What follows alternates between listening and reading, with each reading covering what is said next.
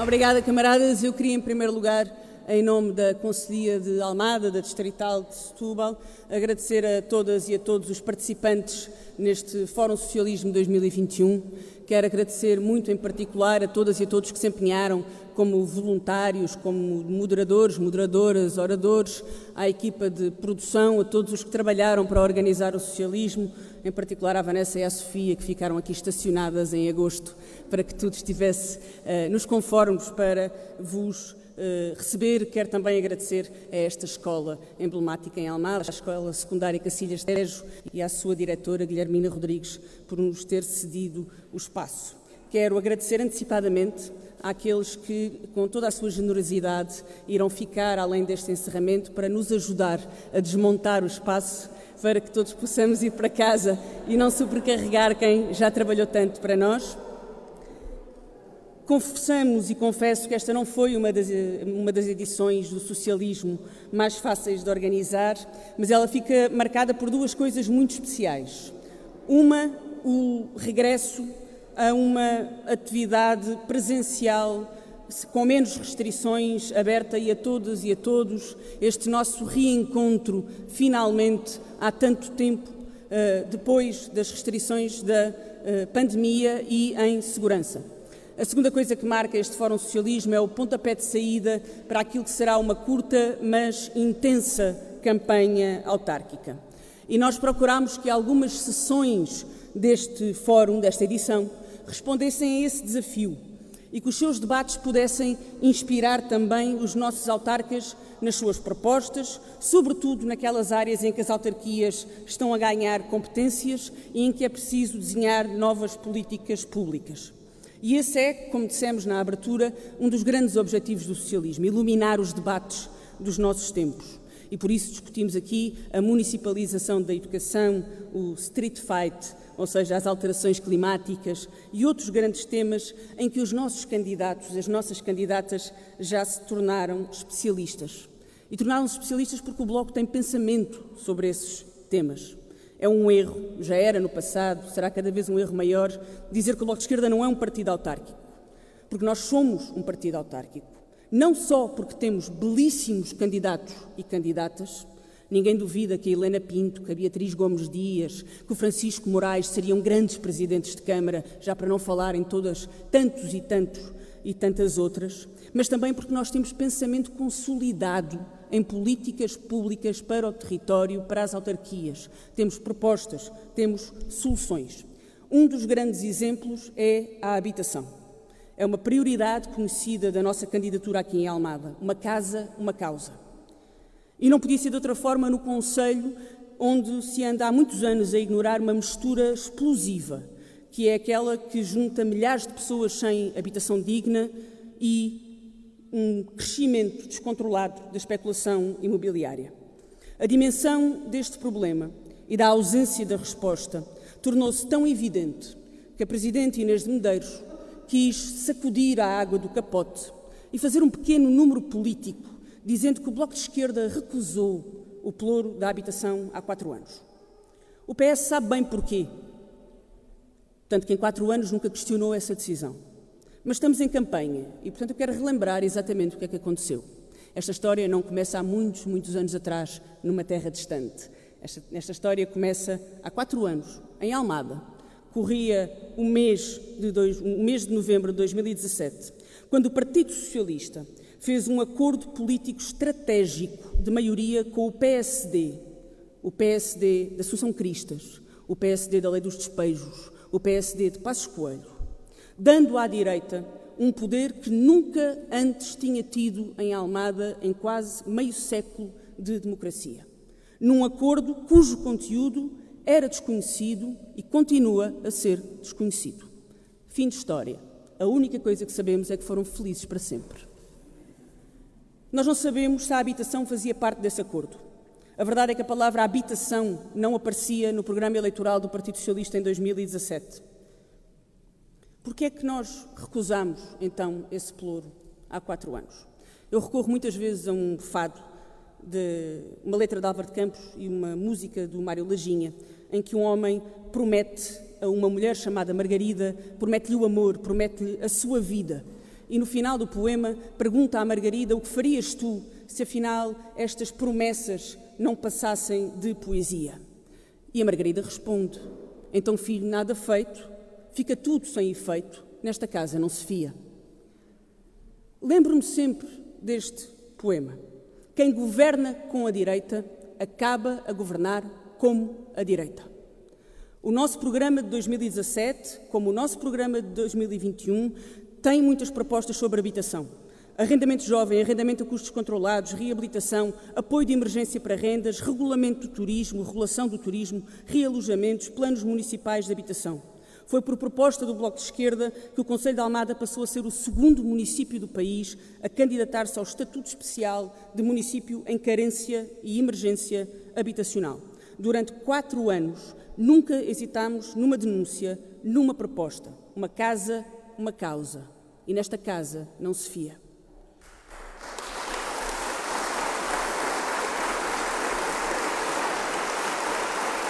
Por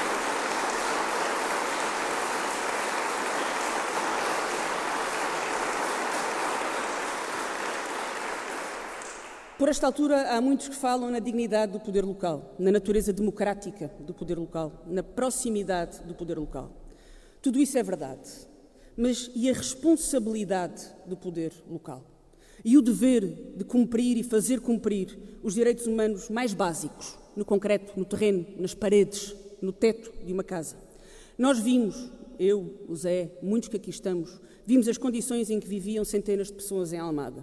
Eu vi coisas que achava que não era possível ver neste país, quanto mais aqui, em Almada, às portas de Lisboa.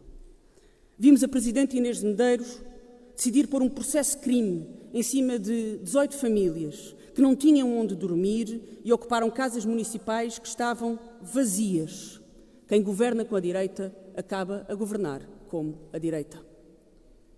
Uma dessas pessoas, uma dessas mulheres, chama-se Vanessa. Tem três filhos e disse numa entrevista ao público nessa altura: Ninguém pode ser feliz sem uma casa. O prioritário para quem precisa é ter um teto para dormir. E é com esta ideia que nós lançamos a nossa candidatura à Câmara de Almada. É por isso que andamos sempre um passo à frente e é por isso que continuamos a denunciar a política de habitação de Inês de Medeiros. Eu bem sei que gostariam de fazer aquilo que fizeram em quatro anos, levando o bloco por arrasto, calando uma voz incómoda, mas isso não é possível. Camaradas, há um grau de incerteza em todas as eleições. Nestas eleições autárquicas em Almada, eu diria que é mais do que um grau, há um ângulo inteiro de incerteza. Mas há duas coisas inquestionáveis. Uma é que muito daquilo que vai acontecer nos próximos quatro anos não depende da escolha entre PS e CDU, mas da força do Bloco de Esquerda para impor soluções para os problemas que aqueles dois partidos sempre ignoraram. A segunda coisa é que o Bloco de Esquerda nunca vai governar com a direita. Porque quem governa com a direita acaba a governar como a direita.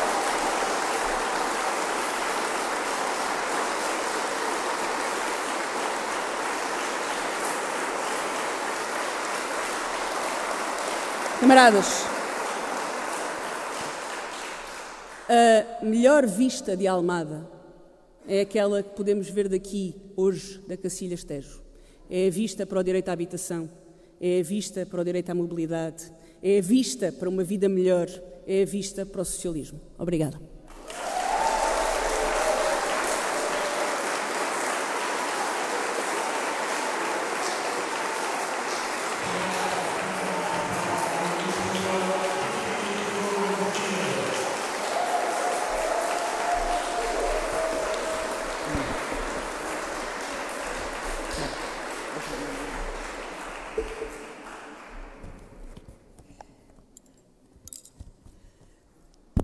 Tarde, camaradas. É muito bom estarmos juntas e estarmos aqui Uh, também queria dizer que uh, senti um grande prazer em estar nesta escola, voltar a estar numa escola, já não estava numa escola há, há dois anos. Uh, quero agradecer todas as pessoas que organizaram o socialismo, que organizaram este nosso encontro e que permitiram que os debates que nós tivemos, tão importantes, pudessem ter acontecido. Sabemos que uh, estamos num momento, estamos a aproximar-nos de um momento de uma disputa eleitoral muito importante, as eleições autárquicas que vão ser no dia 26 de setembro. O Bloco de Esquerda faz a diferença nas autarquias, porque onde o Bloco de Esquerda está, as pessoas estão no centro da política. As pessoas sabem a diferença que o Bloco faz na vida concreta, nas suas vidas concretas. As pessoas sabem a diferença que a Joana Mortágua fez em Almada e as pessoas sabem a diferença que o Manuel Grilo fez em Lisboa. As pessoas sabem a diferença que os autarcas e as autarcas do Bloco de Esquerda fazem em todo o país, em todos os locais aonde nós fomos eleitos, em todos os locais aonde se constrói a organização todos os dias. E sabem também que os autarcas do Bloco de Esquerda são incansáveis na resolução dos problemas concretos da vida das pessoas. Essa é a diferença do Bloco de Esquerda. Temos orgulho no trabalho feito. Sem o Bloco, em Lisboa, não era possível ter refeições saudáveis nas escolas públicas, manuais escolares gratuitos, uma redução histórica do preço dos passos dos transportes a regulação do alojamento local, um investimento sem precedentes no apoio às pessoas em situação de sem-abrigo. Algumas destas medidas, que se iniciaram em Lisboa por iniciativa do Bloco, tornaram-se medidas nacionais. O Bloco fez a diferença, o Bloco faz a diferença. O Bloco de Esquerda assumiu a responsabilidade na implementação do seu programa, transformou a forma de fazer política na cidade, trouxe avanços que eram impensáveis há quatro anos. Ainda assim, não se muda a cidade apenas com uma variação. Temos de fazer o que falta fazer. Temos de ultrapassar todos os bloqueios colocados por quem controla o executivo e pela direita. E para isso precisamos de ter mais força para implementar o nosso projeto para a cidade. Lisboa é a cidade com maiores níveis de desigualdade do país e essas desigualdades foram agravadas pela pandemia. Num momento de profunda crise social e de habitação, Precisamos de enfrentar essas desigualdades. Precisamos de justiça na resposta à crise. A crise que atravessamos está a ter efeitos devastadores nas famílias, nas trabalhadoras e trabalhadores, na economia. Há muita gente a passar por momentos dramáticos. Muitas perderam o emprego e os rendimentos. Têm necessidades alimentares e não conseguem pagar a, eh, a casa e as contas. Outras perderam ou estão em risco de perder o seu pequeno negócio. Os trabalhadores e as trabalhadoras, sobretudo as e os informais, com vínculos mais precários ou com salários mais baixos, e as pessoas em situação de desemprego foram as mais afetadas pela crise social. Se antes da pandemia os dados mostravam que um terço das pessoas com trabalho eram pobres, com a pandemia este número pode ser muito superior. Sabemos que esta desigualdade não é o fruto do acaso ou uma inevitabilidade. Ela é o resultado de anos de uma política que tem colocado no centro da sua ação os interesses de uma minoria, deixando de fora a maioria da população. Sabemos também que a desigualdade é agravada pelos diferentes fatores de discriminação. As discriminações em função do género, da pertença étnica ou racial, da orientação sexual e expressão de género, da nacionalidade ou estatuto migratório, da capacidade e da idade, combinam-se criando formas específicas de discriminação que agravam as desigualdades e colocam obstáculos no acesso a direitos fundamentais. Um projeto socialista para o século XXI não ignora estas dimensões. Assumimos a responsabilidade de lutar por uma sociedade mais justa e mais igualitária. E por isso propomos a criação, na Câmara Municipal de Lisboa, de um pelouro exclusivamente dedicado às questões da igualdade e cidadania com missão de combater todas as discriminações. Propomos também.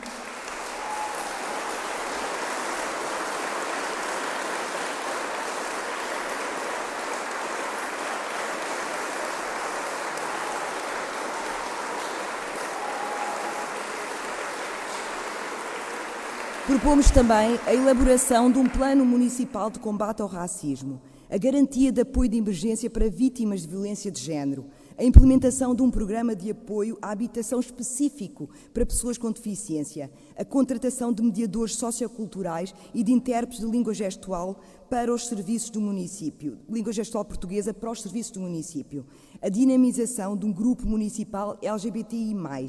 Estas são algumas das propostas do Bloco para tornar Lisboa uma cidade livre de discriminações e eliminar as barreiras colocadas pelas múltiplas discriminações. Com o Bloco, ninguém fica para trás.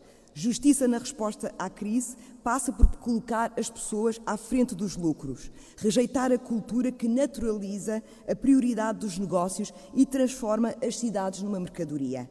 Podemos fazer esta escolha e devemos fazê-la agora. Lisboa vive uma grave crise na habitação. Décadas de ausência de políticas de habitação criaram o contexto perfeito para que as leis da renda da direita e as políticas da Troika tivessem um efeito devastador. A falta de casas, as rendas altas e os despejos expulsaram milhares de pessoas da cidade. É necessário, é fundamental, ver a habitação como um direito e não como um mercado. A cidade precisa de casas que as pessoas possam pagar. É isso que garante que é a cidade que nela que é a cidade de quem nela quer viver, independentemente da sua condição. Garantir o direito à habitação implica investir num programa de renda acessível 100% público, em vez de insistir nas parcerias público-privadas que promovem interesses imobiliários e não respondem às necessidades das pessoas. Esta parceria público-privada que o PS teima em manter entregou zero casas. Só uma oferta de habitação pública pode enfrentar a crise na habitação, regular o mercado de arrendamento e garantir casas que as pessoas possam pagar.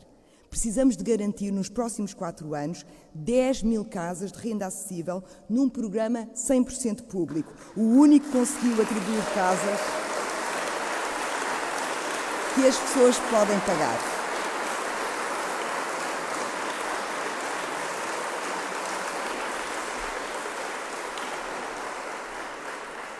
Em setembro, acabam as moratórias que suspenderam os pagamentos dos empréstimos à habitação. E há muitas famílias que vão ter dificuldades em manter as suas casas. Para o Bloco de Esquerda, não há dúvida. A Câmara Municipal de Lisboa tem de aplicar um apoio de emergência a estas famílias para que não percam a sua casa. Garantir o direito à habitação implica também uma alteração radical da política dos bairros municipais. Foram décadas de uma política errada que empurrou as pessoas para bairros eh, com construções de baixa qualidade, sem manutenção adequada, com fraco acesso a serviços públicos.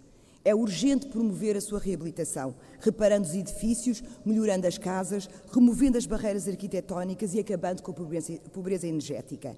É também fundamental melhorar o acesso a serviços e comércio e reverter a segregação territorial.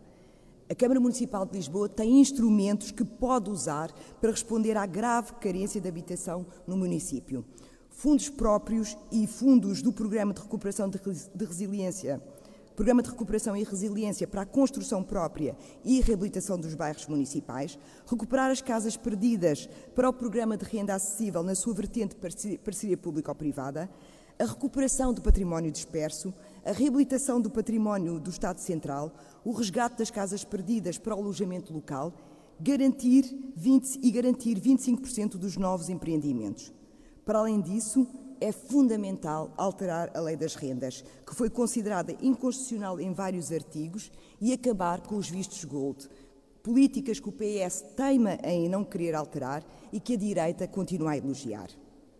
Mas nós também não ignoramos a emergência climática e sabemos que para sobreviver precisamos de repensar as opções urbanísticas que obrigam a deslocações pendulares e ao congestionamento do tráfego. Precisamos de reduzir a dependência do automóvel. Queremos uma cidade com muito menos carros. Todos os dias entram em Lisboa 380 mil carros, que emitem toneladas de dióxido de carbono, que, envenenam o ar que envenenam o ar que respiramos e contribuem para o aquecimento global. Morar e trabalhar em Lisboa não pode estar apenas ao alcance de alguns. A verdadeira cidade de proximidade tem que ser inclusiva e acessível. Isto implica limitar as entradas de carros e garantir que a cidade tem zonas sem carros, dar prioridade aos peões, às bicicletas e aos transportes públicos, expandir a rede de ciclovias e bicicletas giras a todos os bairros da cidade. A melhoria da qualidade dos transportes públicos é fundamental para convencer as pessoas a deixar, os, a deixar o carro em casa. Precisamos de transportes públicos fiáveis, de qualidade e gratuitos. Já iniciámos esse caminho com a redução do preço dos passes e a gratuidade até aos 12 anos. Uma medida que começou com o acordo do Bloco na Câmara de Lisboa e que se tornou nacional, permitindo às famílias pouparem centenas de euros por ano em transportes. Mas temos que ir mais longe e torná-los gratuitos, começando pelas pessoas desempregadas e alargando às pessoas jovens e às pessoas idosas. Esta é uma medida importante.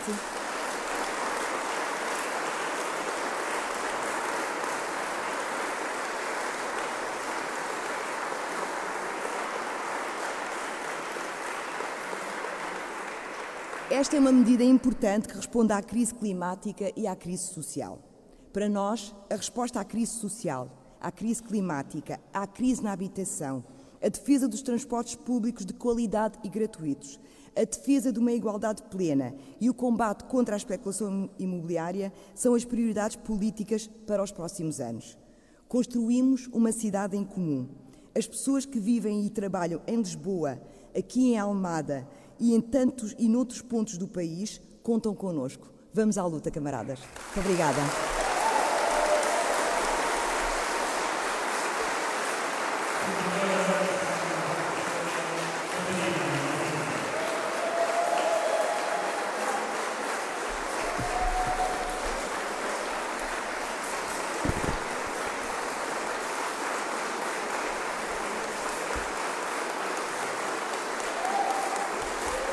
Já estavam com tantas saudades como eu. saudades, saudades de nos encontrarmos, de estarmos juntos, de debatermos cara a cara. Que bom, que bom estar aqui. Estávamos com tantas saudades destes encontros. Faço minhas as palavras da Joana, agradecer o enorme esforço para aqui estarmos hoje. Alargo esse agradecimento ao esforço que foi feito pela Distrital de Braga, onde começámos ontem o socialismo. Estivemos tantos e tantas nestes dias, divididos por dois sítios. E permitam-me um agradecimento muito especial à produção do Bloco de Esquerda, que nestes dias fez impossíveis para garantir que estávamos em comícios uh, de verão no interior do país e que estávamos ao mesmo tempo a montar em Braga e em Almada o socialismo. Já sabíamos, são incansáveis. Temos, temos saudades deste encontro e ainda bem que aqui estamos. O ano passado não o fizemos nestes moldes, não podíamos. Uh, felizmente, a forma como está a andar o processo de vacinação em Portugal, está-nos a dar a capacidade de desconfinar, de estarmos juntos e juntas, e por isso será mais do que justo agradecer ao Serviço Nacional de Saúde, que está a fazer este esforço imenso, e ao Serviço Nacional de Saúde, que não só está a vacinar toda a população, como só o Serviço Nacional de Saúde sabe fazer, como está a fazer e toda a população está a aderir, porque são décadas de construção de um elo de confiança extraordinário entre o Serviço Nacional de Saúde e a população portuguesa, porque sim, o SNS é o melhor que a nossa democracia tem. Sabemos.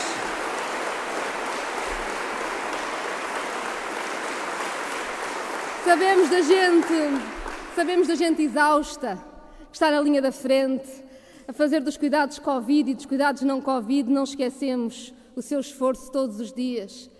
E sabem que o nosso compromisso é também com as suas condições de trabalho, porque sabemos que se o SNS é um dos melhores do mundo, é porque tem quem é nele trabalha da forma mais dedicada do mundo.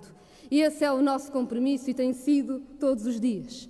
O compromisso com a ciência e com a responsabilidade. O compromisso com o Serviço Nacional de Saúde e o acesso à saúde. E o compromisso com os trabalhadores e as trabalhadoras que constroem o SNS todos os dias. Agradecer também porque aqui estamos na escola pública e como nós gostamos de escola pública. Estivemos também em Braga, numa escola pública, na escola que estamos bem e daqui a pouco tempo as escolas vão encher-se com todas as crianças e jovens que começam um ano letivo presencial e que queremos que seja presencial. Precisamos do encontro contra o isolamento, da escola pública contra a desigualdade e é esse trabalho extraordinário que também nos entusiasma todos os dias. E por isso, sim, agradecemos também a todos e todas as trabalhadoras da escola pública que a constroem todos os dias, que nestes dois anos de pandemia se reinventaram para fazer o melhor em circunstâncias tão difíceis e garantir que cada criança, que cada jovem continuava com ligação à escola.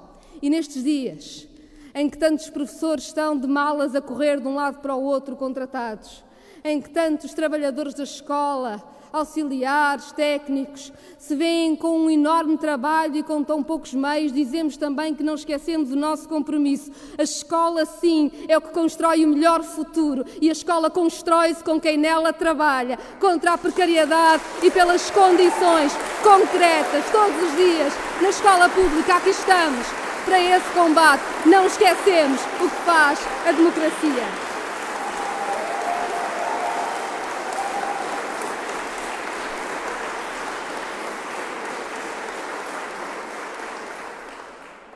Mas nestes, nestes dias e neste dia, permitam-me que comece por uma palavra àqueles que se veem sem escola e sem direitos e àquelas que se veem sem nada. Estamos a viver, julgo eu, momentos a que nenhum de nós é indiferente quando assistimos ao que se está a passar no Afeganistão e em Cabul e ao desespero de uma retirada desastrosa, depois de uma invasão desastrosa, que daqui a dois dias chega ao seu momento final, para a retirada anunciada, não final, para o povo afegão, para as afegãs, que veem estas suas décadas, décadas de extraordinária opressão e nas mãos de um grupo criminoso. Uma guerra também ela criminosa, que nunca foi explicada, que distribuiu milhares de milhões de euros nos negócios da guerra, a quem vive da guerra, a quem se alimenta da guerra, uma invasão e uma ocupação que fez crescer o negócio do ópio e a corrupção e que foi incapaz de garantir a escola, de garantir os direitos, de garantir a emancipação. E no momento em que tudo deve ser discutido, e sim, devem ser retiradas lições, e quem apoiou esta invasão criminosa tem de responder por todo este crime, sabemos também que a nossa responsabilidade imediata é com quem foge, com as exiladas, com os exilados que neste momento estão a tentar fugir. E há um enorme orgulho fazer, estar num país em que há tanta gente que sim, diz às afegãs, aos afegãos que podem vir para Portugal os que quiserem, porque sim, somos um povo solidário, que não foge à sua responsabilidade e é deste país que nós nos orgulhamos. Permitam-me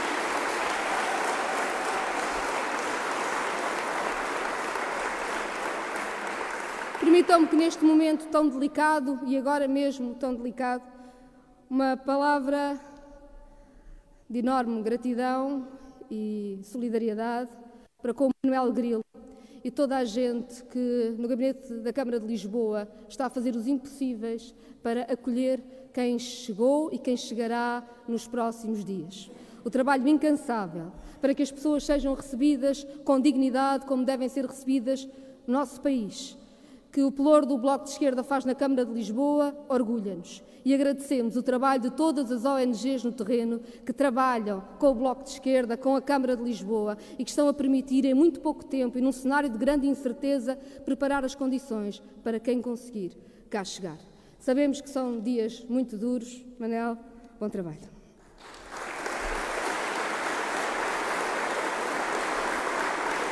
Nestes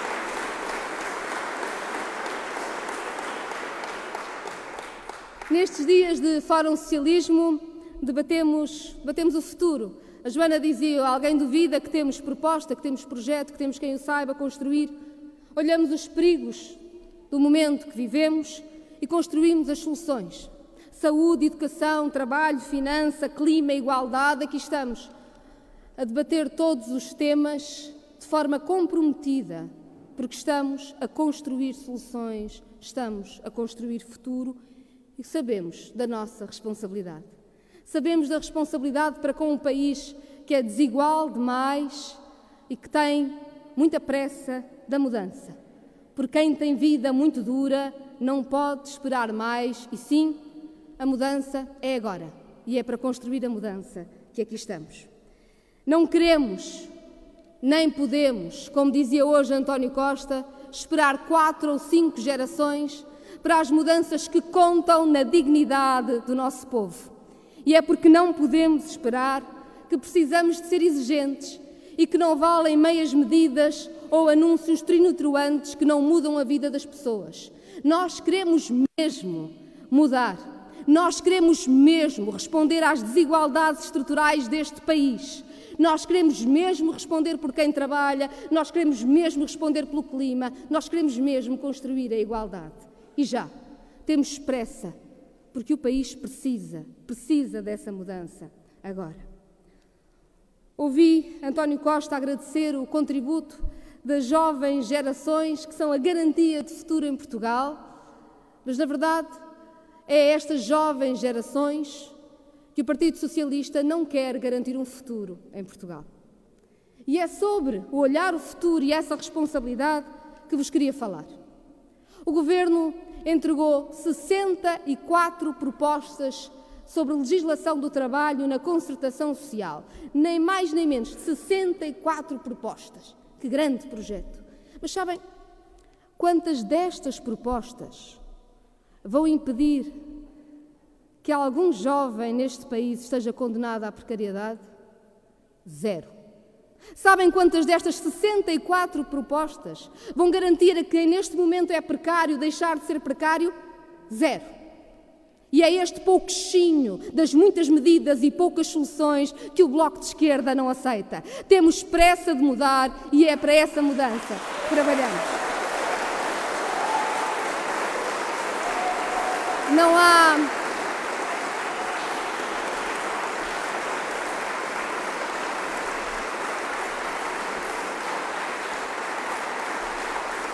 Não sei, não sei se ouviram o que hoje disse António Costa no Congresso do Partido Socialista, mas fez a promessa de que quem trabalha de forma precária, de forma temporária, vai passar a ter um contrato com a empresa de trabalho temporário.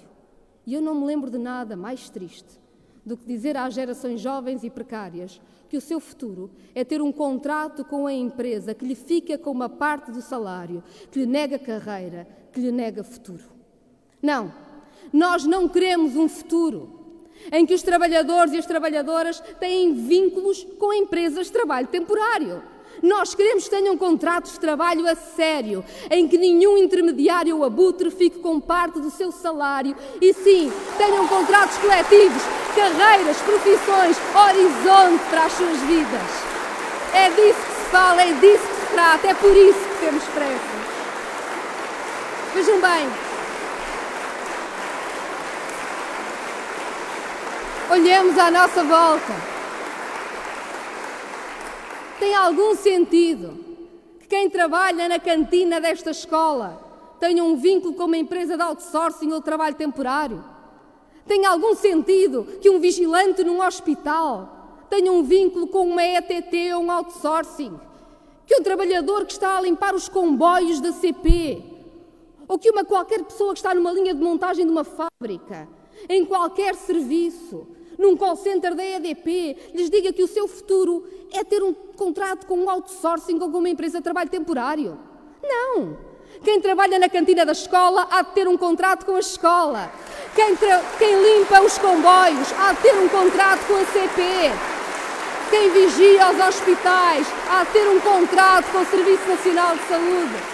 Quem trabalha na linha de montagem da Unicer há de ter um contrato com a Unicer. Quem trabalha para a EDP há de ter um contrato com a EDP. Quem trabalha na Galp há de ter um contrato com a Galp. Contratos inteiros. Contratos inteiros, cabeça erguida. Não há nada de mais pernicioso do que se dizer às gerações mais jovens do país que estão condenadas a uma espécie de trabalho de segunda, em que no mesmo sítio Vão trabalhar aqueles que têm um contrato de trabalho a sério com a entidade para a qual trabalham e aqueles que estão no outsourcing, no ETT, com menos salários, com menos direitos. Se a geração é a mais qualificada de sempre, e é, então tem que ter um contrato de trabalho que, sim, seja qualificado. É isso que queremos. Que às gerações qualificadas sejam entregues contratos qualificados. Uma economia qualificada é isso, nem mais nem menos. Não pode ser dizer ao país, aos pais, aos avós, que sim, os netos e os filhos hão de estudar e hão de sacrificar por eles. E como este país tem pais e avós que sacrificam pelos seus filhos e pelos seus netos, para depois dizer que eles hão de ter um contrato de segunda toda a vida, como a qualquer empresa abutre, a ficar-lhes com parte do salário e com todos os seus direitos. Mudar o país é mudar a estrutura da economia e começa pelo trabalho, pela dignidade do trabalho. E é essa que estamos aqui para construir. É assim. É assim que se defende este povo.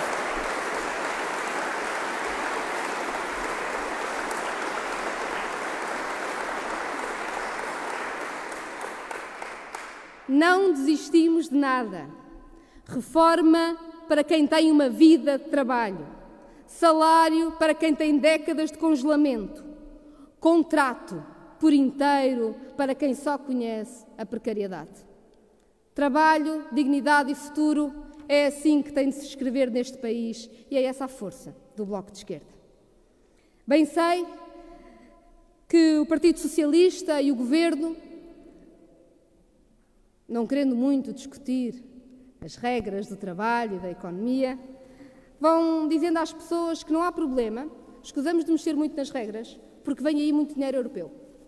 E o dinheiro europeu há de resolver todos os problemas. A questão é que em Portugal nós já vimos muito dinheiro europeu a passar. Já se viu muito dinheiro europeu a passar. Já vimos que alguns podem enriquecer. E já vimos os problemas a ficar. E quem é pobre, a ficar pobre. Não basta dizer que vem aí muito dinheiro. É preciso perguntar como, com que regras, com que regras, porque é isso que vai determinar se respondemos ou não às necessidades do nosso povo, se fazemos ou não justiça ao nosso povo, a Portugal. E é dessa justiça que nós queremos falar. De que vale dizer que se vai investir muito em saúde se o Serviço Nacional de Saúde fizer o seu trabalho todo com outsourcings. Fará crescer os privados da saúde. Como acontece aqui em Almada, quando abriu o privado, a urgência pediátrica ficou sem médicos, porque nas carreiras dos médicos, na fixação de profissionais de saúde, nisso não se pode mexer. Se não se mexerem nas regras, o dinheiro que vem, bem pode enfraquecer o país em vez de o fortalecer. E é por isso que teimosamente dizemos que sim, queremos uma um país mais justo. Queremos justiça no trabalho, queremos justiça na economia e, portanto, não valem os anúncios de milhões. Vamos discutir as regras no nosso país, vamos equilibrar os, os pratos da balança e vamos defender quem trabalha.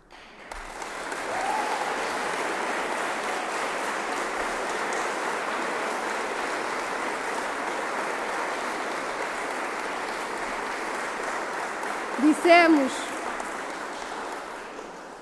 Dissemos na convenção e não há nenhuma novidade nisto. O Bloco de Esquerda está cá para construir todas as soluções, mas as soluções terão de ser saúde e emprego, salário e pensão. Dignidade para quem constrói este país. Fazemos assim todos os dias e fazemos no trabalho autárquico e nas disputas em cada freguesia e em cada conselho. Temos pressa temos pressa de políticas que respondam à urgência climática.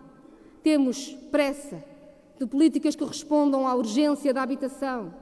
Temos pressa de construir igualdade a sério. Temos pressa de um país em que toda a gente pode andar de cabeça erguida, seja qual for a sua origem, seja qual for a sua proveniência, seja qual for as suas características. Não pode haver lugar a nenhuma discriminação no nosso país e essa luta faremos também nas autarquias.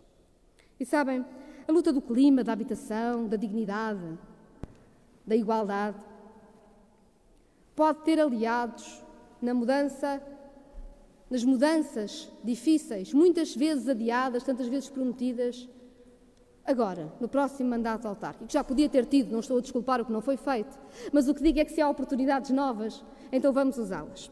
E fizemos as contas. Durante o próximo mandato autárquico, o nosso país vai receber, como diz o Governo, milhares de milhões de euros em fundos comunitários. Vamos saber quais são? Pois durante o próximo mandato autárquico haverá 30 mil milhões do quadro comunitário de apoio atual. Mais cerca de 10 mil milhões do quadro comunitário anterior, que ainda não foi usado. 10 mil milhões de euros da política agrícola comum e depois os 16 mil milhões de euros do Programa de Recuperação e Resiliência. Quer isto dizer que no próximo mandato autárquico, as opções que as autarquias fizerem vão ser extraordinariamente importantes para saber como é que gastamos 60 mil milhões de euros. E há duas coisas que sabemos. A primeira é que nisto dos fundos europeus, o Bloco Central não tem currículo, tem cadastro. Mas o Bloco sim. O Bloco de Esquerda tem currículo, porque foi o Bloco de Esquerda que explicou ao país como se desbarataram milhares de milhões de euros ao longo destes anos. É pelo trabalho do Bloco de Esquerda que em Portugal se sabe que as PPPs são uma renda de privilégio que sabemos que se a luz é cara é porque há rendas excessivas na energia, que conhecemos como as grandes negociatas imobiliárias fizeram os grandes devedores da banca e o buraco que todos pagamos. Conhecemos o assalto do sistema financeiro que foi feito porque o Bloco de Esquerda nunca se cansou. E é por isso que eu sei que agora que se vão decidir milhares de milhões de euros nas autarquias e que o país sabe como o Bloco de Esquerda é exigente, mesmo quem não concorde com tudo o que dizemos, sabe que precisa do Bloco de Esquerda nas autarquias, para que seja mesmo a creche e não mais uma rotunda, para que seja mesmo a casa e não mais uma negociata imobiliária, para que seja mesmo a floresta e o transporte e não mais negócio de eucalipto. É preciso o Bloco de Esquerda em cada freguesia, em cada conselho e neste país sabem que é preciso essa exigência. Aqui estamos. Aqui estamos. Porque gostamos de viver aqui. Gostamos de aqui viver, gostamos de Portugal, gostamos de quem aqui trabalha. Temos orgulho no nosso povo, nesta gente de todas as proveniências que constrói o país. E as nossas autarcas, os nossos autarcas gostam dos conselhos, das freguesias que defendem. Como é bom ver o entusiasmo de Joana nesta nossa casa, nossa causa, que é da Almada e que é para nós em todo o país. Como é bom ver a Beatriz com a sua cara em todos os outdoors a dizer que é possível ter uma candidatura extraordinária da igualdade e dos direitos em Lisboa, que sim, pode mudar tudo, pode mudar tanto. Como é bom quando tantos fazem do lixo a política, ouvir a Diolinda dizer como gosta de viver na Amadora e gosta do seu povo. Como é bom sabermos que em cada um dos conselhos, em cada uma das freguesias, há gente do Bloco que luta pela sua comunidade, porque ali sabe que é possível viver melhor. Sabemos que é possível aqui viver melhor e sim, temos pressa temos pressa pelo trabalho, pela habitação, pela educação, pela saúde, pelo clima, pela igualdade. É assim o Bloco de Esquerda. Nunca se esquece do seu mandato. Responde sempre ao seu povo. E aqui estamos, vamos à luta. Pode subscrever este Mais Esquerda no iTunes, no Spotify ou na sua aplicação de podcast. O mesmo acontece com os outros podcasts do Esquerda.net, como Alta Voz, com leituras longas de artigos, os Cantos da Casa, com o melhor da música portuguesa, o Convocar a História, um podcast de Fernando Rosas com convidados diferentes todas as semanas, ou ainda o 4 e 20, o podcast quinzenal da atualidade canábica.